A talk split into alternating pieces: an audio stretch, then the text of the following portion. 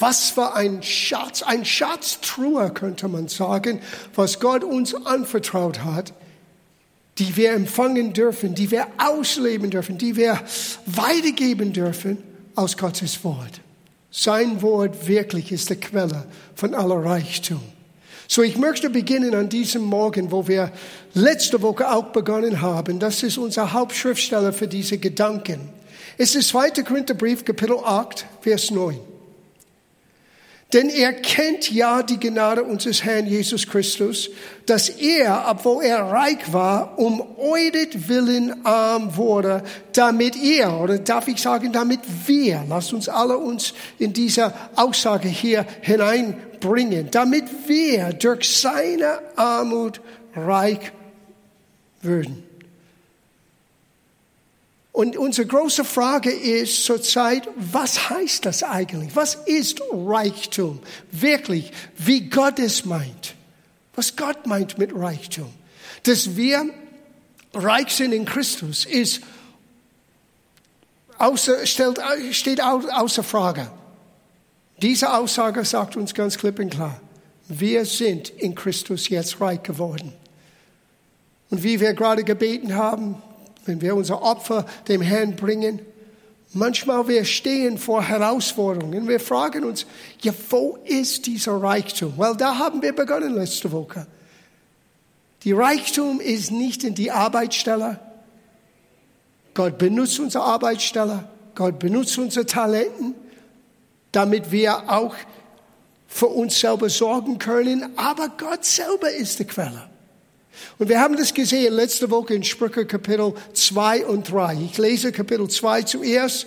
Denn der Herr gibt Weisheit, aus seinem Munde kommt Erkenntnis und Einsicht. Die drei Dinge. Weisheit, Erkenntnis und Einsicht. Und wir haben auch festgestellt in Kapitel 3, warum das so wichtig ist.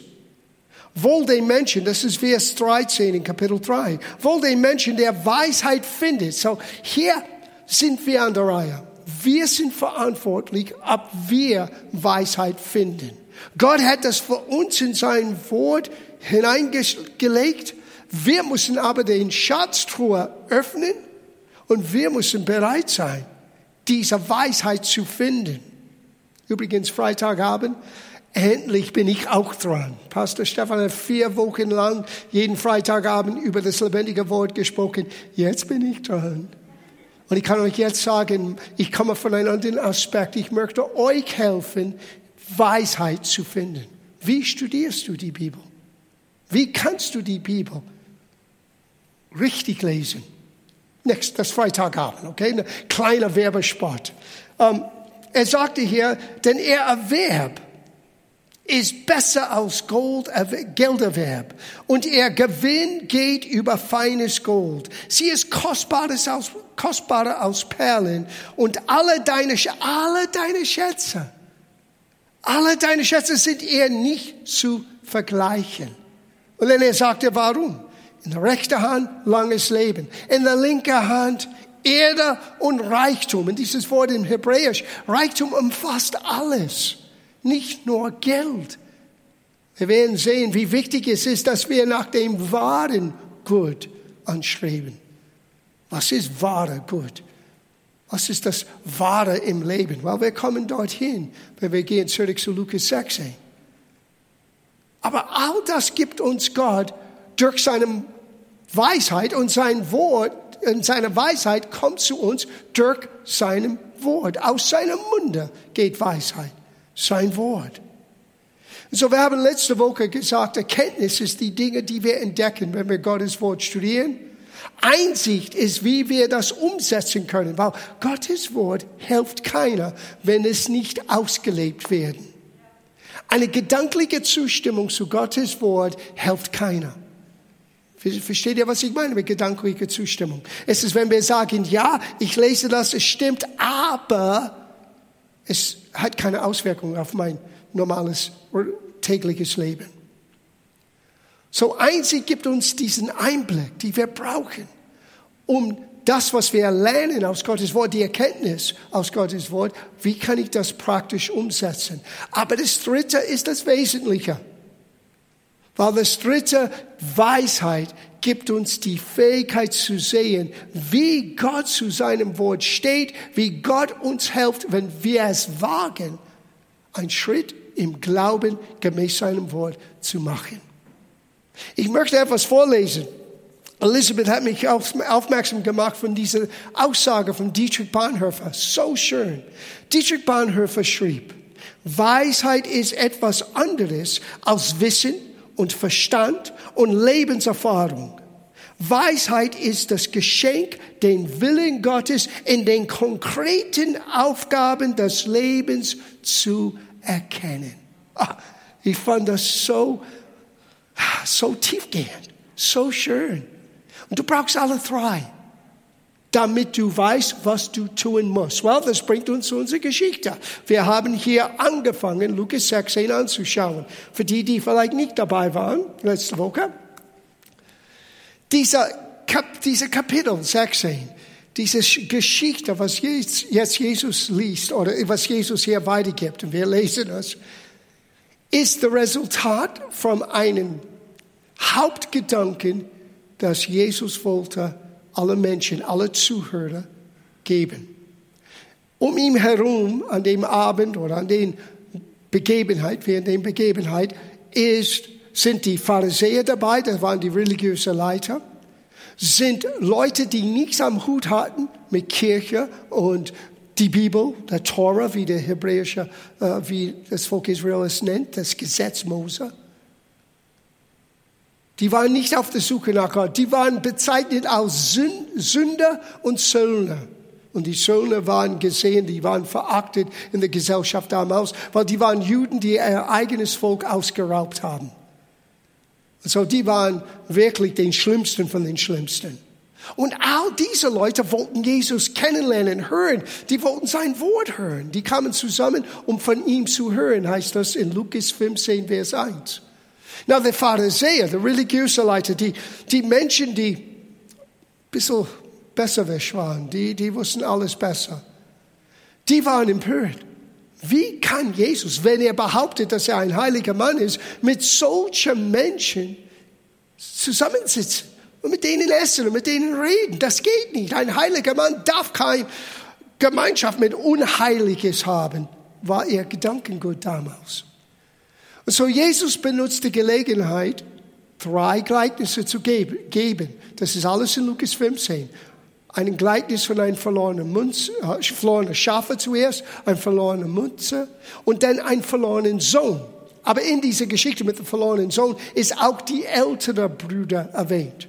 Und die Pharisäer haben es verstanden. Jesus liest unser Post gerade jetzt. Sieh, weil die Ende dieser Kapitel hier, die Ende dieser Geschichte in Lukas 16 zeigt uns etwas ganz, ganz Wichtiges. Die Pharisäer, die Leiter damals, religiöse Leiter, waren geldgierig. Bitte, unterstreicht das. Die waren geldgierig.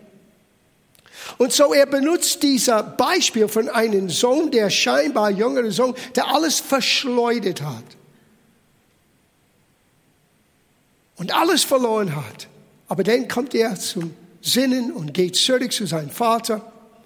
Und wir kennen die Geschichte, dein Vater empfängt ihn, aber die ältere Bruder ist so enttäuscht.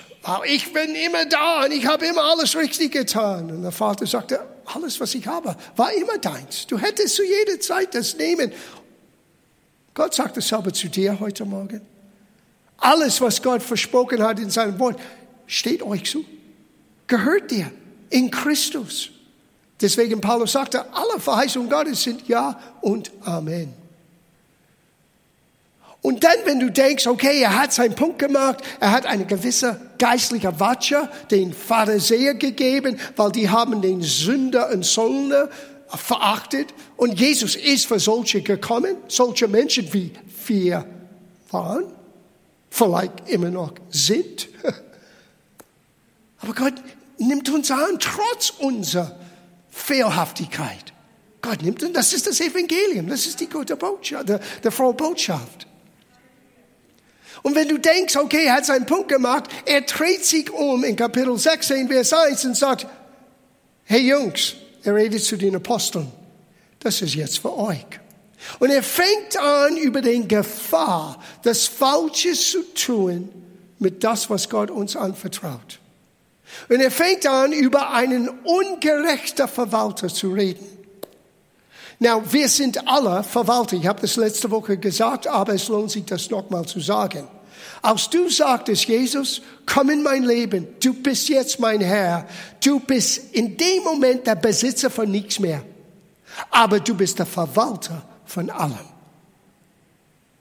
Jesus sagt, es ist euer Vaters wohlgefallen, euer himmlischer Vater ist wohlgefallen, euch das Königreich Gottes zu geben. Er hält nichts zurück. Aber das ist nicht dein Besitztum. Du bist ein Verwalter. Und irgendwann werden wir auch Rechenschaft abgeben müssen für unsere Verwalterschaft. Weil das ist genau, was Jesus erwähnt hat. Und er benutzt ein Beispiel von einem ungerechten Verwalter. Das ist eine komische Geschichte. Ich habe euch gesagt letzte Woche, ich habe jahrelang gekämpft mit den Bedeutung. Was kann das hier bedeuten? Jesus benutzt ein ungerechter Verwalter als Beispiel für uns. Bis ich Vers 4 entdeckte. Sieh, wenn du das liest in der Kontext, der Meister, der Besitzer von allem, hat entdeckt, mein ungerechter Verwalter hat alles gestohlen, alles falsch genutzt, hat, war nicht treu in seinem Amt. Und er sagte, du musst jetzt enthoben sein, weggenommen sein von deiner Verantwortung. Und in Vers 4 ist der Schlüssel für diese Geschichte. Der ungerechte Verwalter sagt, ich weiß, was ich tun will. Na, bitte unterstreich das. Weil wenn du das nicht verstehst, bleibt das Ganze ein Rätsel. Und wie letzte Woche, ich sag's nochmal, was hat er getan? Er hat Betrug gemacht. Er hat alle den Schuldner von seinen Herrn zu sich gerufen. Er sagte, wie viel schuldest du? Ah, vergiss 100, schreib 50. Wie viel schuldest du? 100, nein, 80. 20 Prozent Rabatt, 50 Prozent Rabatt. Und das war eine Menge Vermögen damals. Dieser Öl, dieser Weizen und alles, was er gerade jetzt freigegeben hat. Aber es war nicht sein Besitztum. Er hat nicht das Recht gehabt. Aber doch hat er eine gewisse Recht in dem Moment, dass er immer noch Verwalter war. Und er hat diese Aussage gemacht, wenn ich aus meiner Verwalterschaft enthoben bin, diese Leute werden mich in ihrer Familie, in ihren engeren Kreis einladen. In anderen Worten, ich werde geschützt sein. Ich werde eine Zuhause haben. Ich werde fähig sein, weiterzumachen, wenn es alles vorbei ist.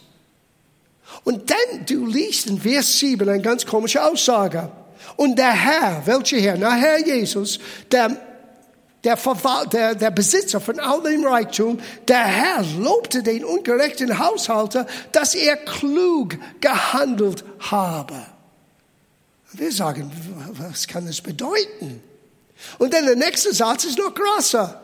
Jetzt redet Jesus zu uns. Denn die Kinder, das ist Vers 9, Wer sagt, denn die Kinder dieser Welt sind ihrem Geschlecht gegenüber klüger als die Kinder des Lichts. Sieh, du bist ein Kind des Lichts genannt. Wenn du sagst, Jesus, komm in meinem Herzen, du bist aus der Dunkelheit befreit und ins Licht, in den Königreich Gottes Licht hineingeboren.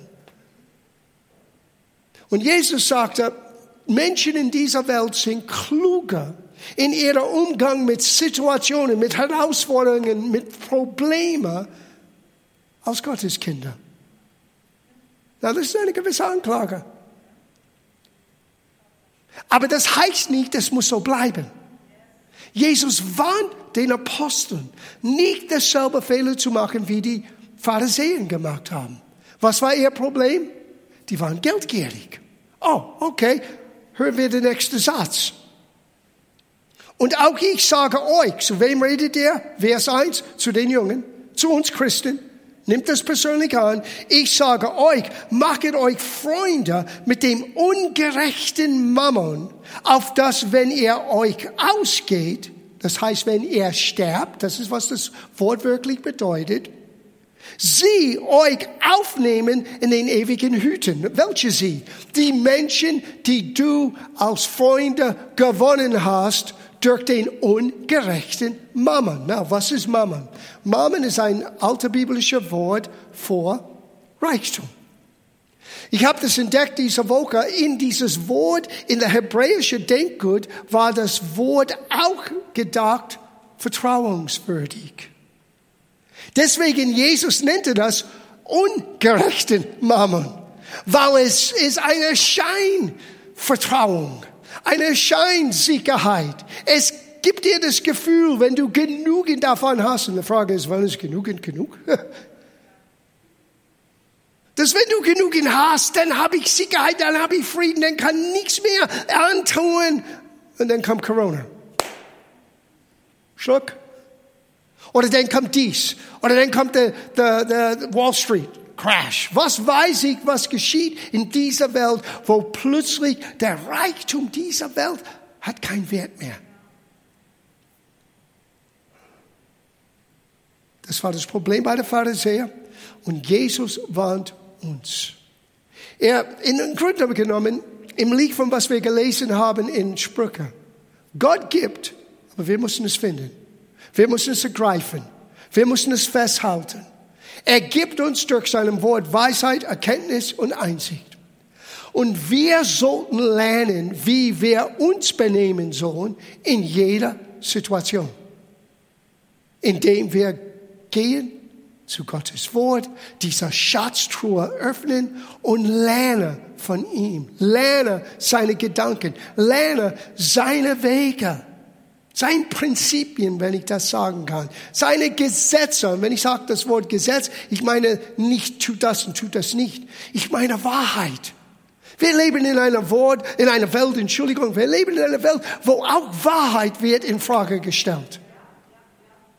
Es gibt alternative Wahrheiten. No, es gibt keine alternative Wahrheiten. Es ist entweder wahr oder nicht wahr. Alternative facts. Crazy. Gottes Wort ist Wahrheit. Jesus sagte, mein Wort ist Wahrheit.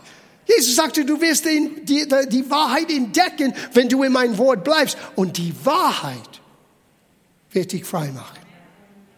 Nicht nur dein Bibel zu lesen, du musst die Wahrheit entdecken. Weil es ist Freitagabend.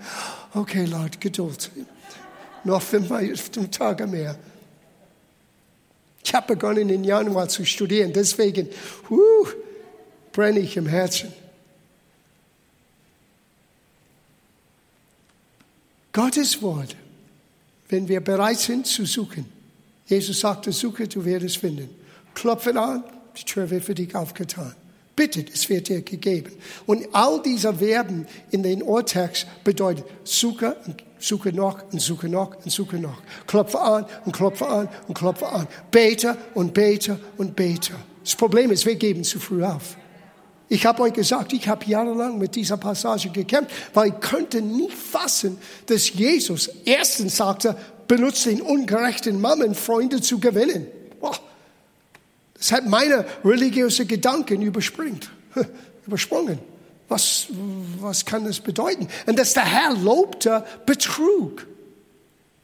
Aber ich sag's nochmal, ich habe es letzte Woche gesagt, dieser unverwalter, ungerechte Verwalter, seine Handlung ist nicht das, was wir nachahmen sollen, sondern er hat weltliche Weisheit benutzt für seinen Königreich, für sein System denn die Kinder dieser Welt sind kluger in ihrer Geschlecht, in ihrer Generation als die Kinder des Lichts. In anderen Worten, Jesus sagte, wenn ihr nur lernen könnte, genauso wie dieser ungerechte Verwalter dieses Weltsystem ausnutzte für seinen eigenen Vorteil, er könnte auch genau Vorteile schaffen in dieser Welt, aber auch wenn du sterbst, eine ewige Belohnung. Lass das hineinsinken. Dieses irdische Leben geht so schnell vorbei. Umso älter werde ich, umso schneller geht die Zeit, habe ich gemerkt. Als Teenager, ich dachte, wir hatten in Amerika Sommerferien, das war zehn Wochen lang. Und ich sage euch, am Ende von Sommerferien, alle Teenager waren so gelangweilt. Am Anfang ist, wow, school's out for summer. Yeah. Aber nach zehn Wochen ist, ach, wann kann ich endlich wieder in die Schule mit meinen Freunden? Und jetzt? Die Zeit geht so schnell vorbei. Wir sind in 2021. Wie sind wir hier gelandet? Well, wir müssen lernen, Gottes Weisheit, Gottes Juwelen zu entdecken, damit wir fähig sind, die richtigen Dinge zu tun, wenn es dran ist. Und was du tust hier, hat eine Auswirkung auf die Ewigkeit. Zuerst, wer ist ein Freund? Gewinne Freunde mit den ungerechten Mammen? Well, ein Freund ist jeder, der zu Jesus gewonnen wird. Jesus sagte, du bist nicht mehr meine Knechte in Johannes 14, ihr seid meine Freunde. So wenn jemand ein Freund Jesu ist, er ist wirklich unser Freund. Wir sind Freunde. Warum? Weil wir gemeinsam an Jesus Christus glauben. Jesus sagte, nimm dieses betrügerische Reichtum, wenn ich da, wir kommen später zu diesem Begriff, dieses ungerechte Mammon und setze es um, setze um, was ich dir zur Verfügung gebe, damit Menschen geholfen werden, vor Gott gewonnen zu sein. In dein Leben, in deine Gemeinde, in die Dienste, die du unter, unterstützt. Warum? Weil eines Tages wirst du auch sterben. Und wenn du sterbst, die werden dich in den ewigen hüten. Beispiel. Menschen, die wir nie kennengelernt haben, aber aufgrund von unseren Gebeten, unserer Bereitschaft zu unterstützen. Pastor Stefan geht nach Pakistan. Du denkst, Stefan wird da alleine stehen? Well, er hat eine große Belohnung für seinen Dienst. Aber ich sage euch, jeder, der ihm geholfen hat, jeder, der für ihn gebetet hat, hat auch eine Belohnung. Deswegen brauchen wir eine Ewigkeit. All diese Leute werden kommen, Millionen von Menschen werden sagen, dass du geholfen hast, dass ich das Wort gehört habe, dass ich ein Freund Jesu jetzt bin. Irgendwann werden wir das begreifen. Es verändert alle unsere Prioritäten. Die werden dich mit Freude in die, Ewigkeit, in die Ewigkeit empfangen. Oh ja alle Menschen, die vielleicht heute Morgen dieser Gottesdienst mit uns erleben und vielleicht eine Grundsatzentscheidung für Jesus treffen. Wir alle, die hier in dieser Gemeinde helfen, mitarbeiten, äh, unterstützen, wir alle haben Anteil an dieser großen Belohnung. Und diese Belohnung ist die Freude zu wissen, Menschen kommen zu Jesus. Wenn das unser Hauptziel ist, das war dann kamen alle Sünder und Söldner zu Jesus. Das war die ganze Hauptaussage. Und Jesus sagte, genau was ich tue, tue auch.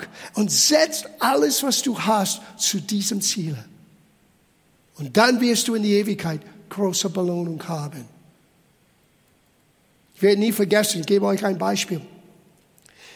Wir waren, ja, das ist in den 90er Jahren, wir hatten eine vollzeitige Bibelschule, es muss 92, 92, 93 sein. Damals waren wir hier in diesem Raum, wir waren um die 140 erste und zweite Jahr Studenten. Und wir hatten zum ersten Mal einen Missionar, äh, der Leiter und Gründer von Aktion für verfolgte Christen, Waldemar Sadachok. Und ich hatte ihn noch nie kennengelernt, er kam hier, er stand hier auf der Bühne und er hat gepredigt. Und wir waren in großer Not in der Gemeinde. Was sollen wir tun finanziell? Ganz ehrlich gesagt, innerhalb von den nächsten 48 Stunden, ich bräuchte 25.000 D-Mark, um gewisse Rechnungen zu decken. Und ich wusste nicht, wie, von, von woher kommt das Geld. Und ich werde nie vergessen, ich saß ganz hinten und Elisabeth ist runtergekommen. Ihr merkt, Elisabeth und ich, wir arbeiten ziemlich lang zusammen. Sie kam runter und wir saßen nebeneinander, wir hören Waldemar Sadachok und plötzlich eine Stimme flüsterte in meinem Herzen, da ist die Antwort auf dein Problem. Und ich wusste genau, was er meinte. Hier ist das Problem. Jesus spricht und manchmal wir verstehen es nicht. Es klingt wie Chinesisch. Ich wusste genau, was er meinte. Ich hatte kurz zuvor gelesen und studiert was die Belohnung ist, wenn du den Armen hilfst. Und ich wusste, was er meinte, wenn ich bereit bin, diesen Dienst für verfolgte Christen, damals in Osteuropa war der Hauptziel, wenn ich bereit bin, diesen Dienst als Gemeinde, wenn wir bereit sind, das zu unterstützen, Gott wird uns helfen. Ich habe Elisabeth gesagt, komm, wir gehen schnell hoch. Nimm alles, was wir haben und wir geben es an die Arbeit für verfolgte Christen. Waldemar Sarajew kam hoch in, in Büro, in mein Büro. Und das ist meine erste Begegnung mit ihm. Ich sagte, Sarajew, du warst meine Antwort. Er sagte, was meinst du? Und er hat komische Dinge über Wort des Glaubens damals gehört. So hieß, hieß äh, so heißt die Gemeinde damals. Ich sagte, du bist meine Antwort. Wir brauchen ein Wunder. Und Gott sagte, du bist dieser Wunder. Wir überweisen jetzt 5000 D-Mark. Das war alles, was wir hatten. Now, der natürliche Verstand sagt, was kann 5000 tun, wenn du brauchst 25? Du kannst es umdrehen. 5000 hilft dir auch nicht. Aber ich wusste, was Gott sagte. Ich wusste, was ich tun soll. Sieh, das ist, was Gott, Gottes Wort uns gibt. Du musst nicht fünfmal Bestätigungen, du musst nicht zu 20 Leuten rennen. Du weißt es, du weißt es, du weißt es, du weißt. Warum? Weil das Wort in dir wird plötzlich Weisheit und Einsicht und Erkenntnis geben. Nächsten Tag, er sagte gleich, John, du bist ganz komisch. Das ist mir nie passiert. Ich habe ihn vor drei Jahren in Schweinfurt wieder gesehen. Nach all die Jahren, er redet immer noch von dieser Begebenheit. Das war das erste Mal und das war das letzte Mal. Und ehrlich gesagt, das war das erste Mal und auch das letzte Mal, wo Gott mir so etwas gegeben hat. So bitte, ich bin vorsichtig, wenn ich solche Geschichten erzähle. Denke nicht, oh, ich muss nur jemandem etwas geben. Jetzt kommt, no, no, no. Du musst die Weisheit für den Moment, wie Dietrich Bonhoeffer sagte, es ist dieses Einblick, was zu tun in dem Moment. Das ist der Schlüssel. Wir bekommen einen Anruf von Hamburg, eine Familie, die wir kannten.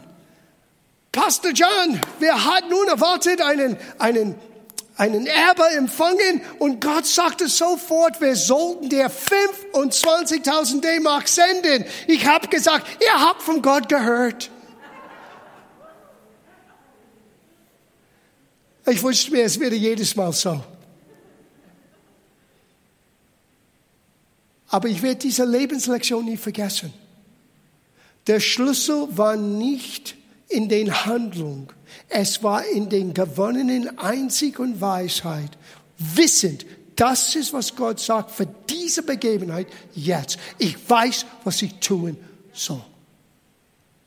Und ich war mutig genug damals, das zu tun. Gott hat geholfen. Extreme Beispiel, yes. Aber in kleinen, kleinen Dingen, sie, hätte ich das nicht erlebt in kleinen Dingen, hätte ich nie den Mut gehabt. Hätte ich Gott nicht in kleinen, alltäglichen Dingen so erlebt und so begegnet haben und sein Wort erlebt haben, hätte ich das auch nicht getraut. Denke nicht, es ist nur, wenn die großen Dinge kommen. Schau den nächsten Satz an, Lukas 16, Vers 10. Weil hier geht's los. Wer im Kleinsten treu ist, der ist auch im Großen treu. Das ist eine absolute Wahrheit. Es braucht keinen Wissenschaftler zu sein, Theologe zu sein, zu wissen, was du bist, wirst du sein, auch später. Hm?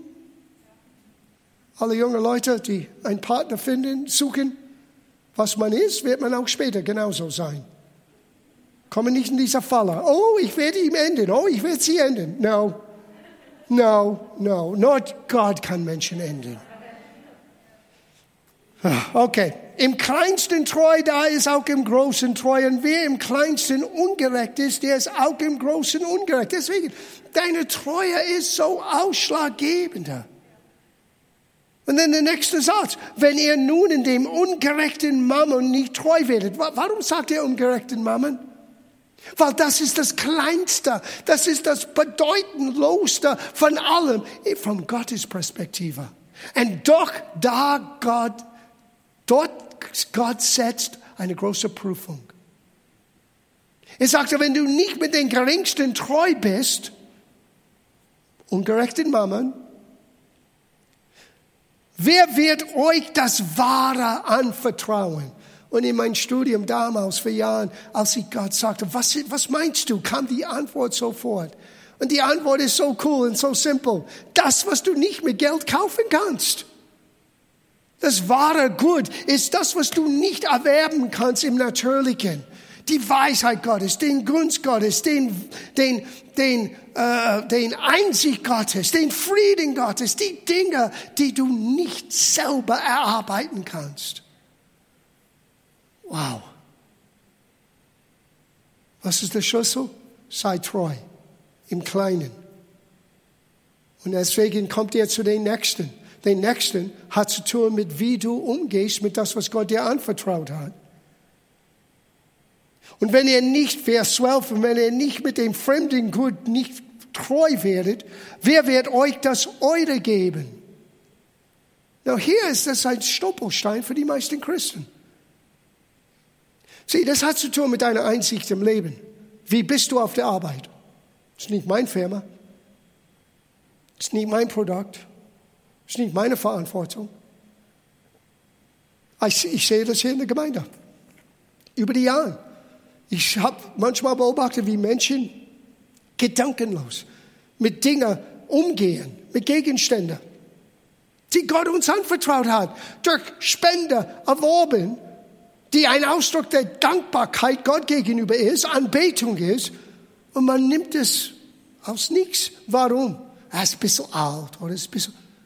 Statt zu denken, wait a minute, Gott hat uns das anvertraut. Du wirst nie das Schönste, Neueste, Bessere bekommen, bis du treu bist mit das, was du jetzt hast. Danke für eure Unterstützung. Sie treu in kleinen Dingen, wenn niemand es sieht, ist die offene Tür für noch mehr, für mehr Verantwortung, noch mehr Segen. Und das Wichtigste von allem in diesem Bereich ist, was tun wir mit unserem Vermögen, mit unserer ungerechten Mama? Sieh, das Erste, was ich gelernt habe, ist, ich gebe Gott den ersten Teil. Es brauche ich. Ich brauche das. Warum? Damit die Macht vom Mammon nicht über mein Leben herrscht. Jedes Mal, wenn ich bringe mein Erstlingsgabe vor Gott, das ist die erste zehn Prozent biblisch gesehen, man nennt das den, man nennt das Zehnten geben. Begonnen bei Abraham, nicht bei Gott. Denn seinen Enkelsohn Jakob, die alle haben es getan aus dem Überzeugung, dass Gott Gott ist dass er uns hilft, dass er einen Weg schafft für uns Menschen, dass er für uns versorgt. Und wenn wir das nicht begreifen, dann haben wir Angst. Und wir geben nur, was wir denken, was wir leisten können. Wir warten, bis alles bezahlt ist. Da brauchst du keinen Glauben. Aber wenn du deinen Monat beginnst, mit dem du Gott ehrst, mit, der Grund, warum ich sage, was dir nicht gehört, hör, was Gott sagte über den Zehnten im Alten Testament.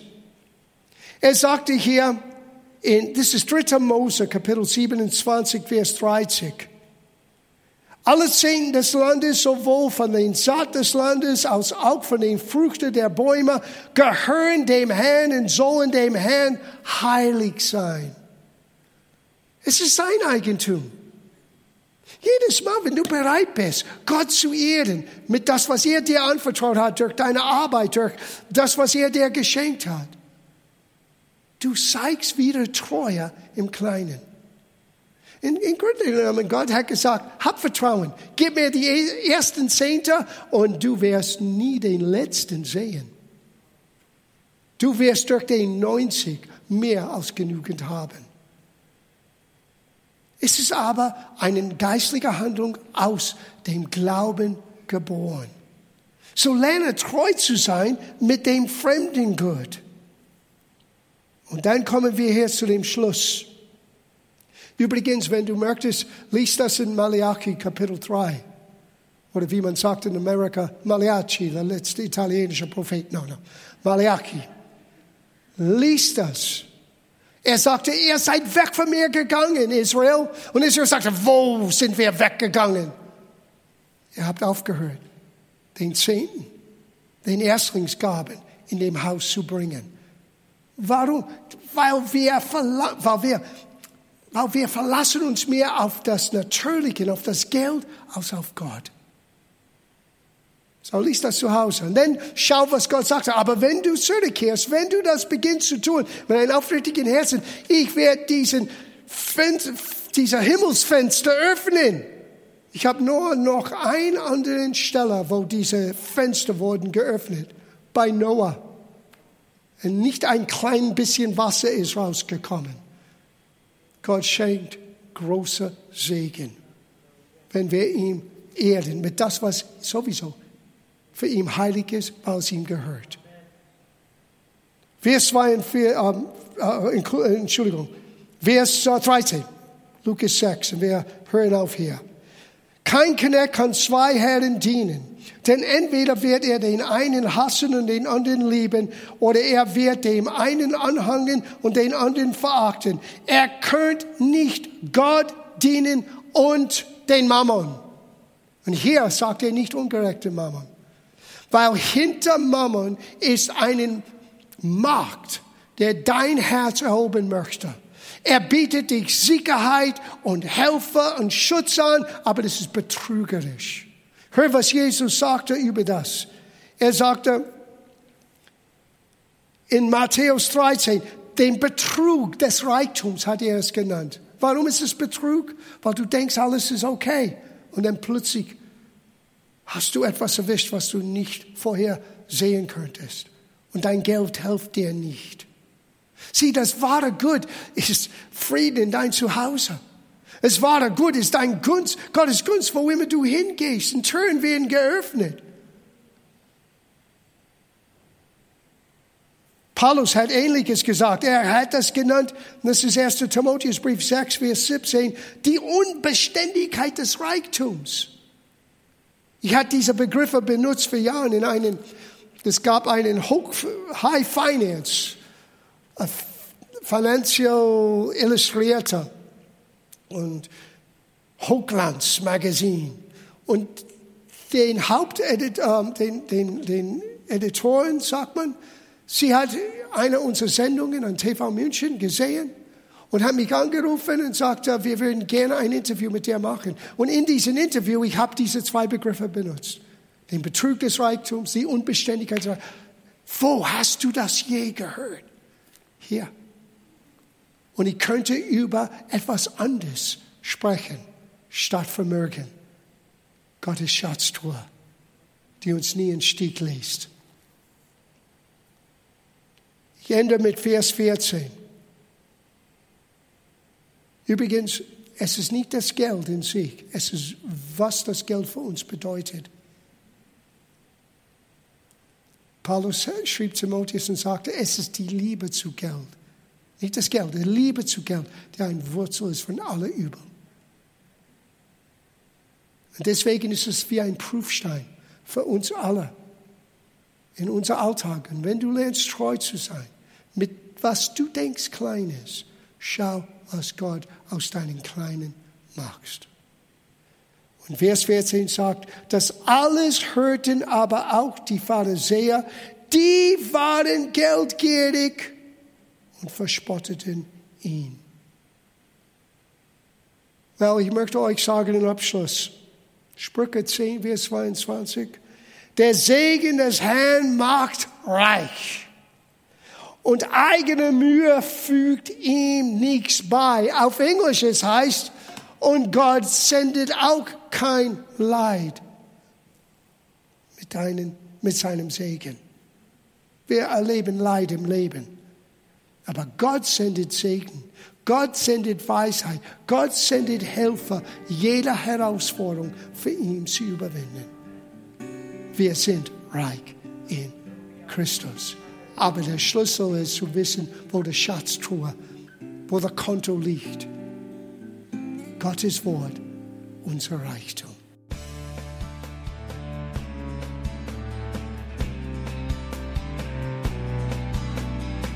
Liebe Zuhörer, Das war ein Ausschnitt eines Gottesdienstes hier im Gospel Life Center. Auf unserer Website www.gospellifecenter.de können Sie die Notizen für diese und andere Predigten nachlesen und sich über die Arbeit von Gospel Life Center informieren. Wir wünschen Ihnen Gottes Segen.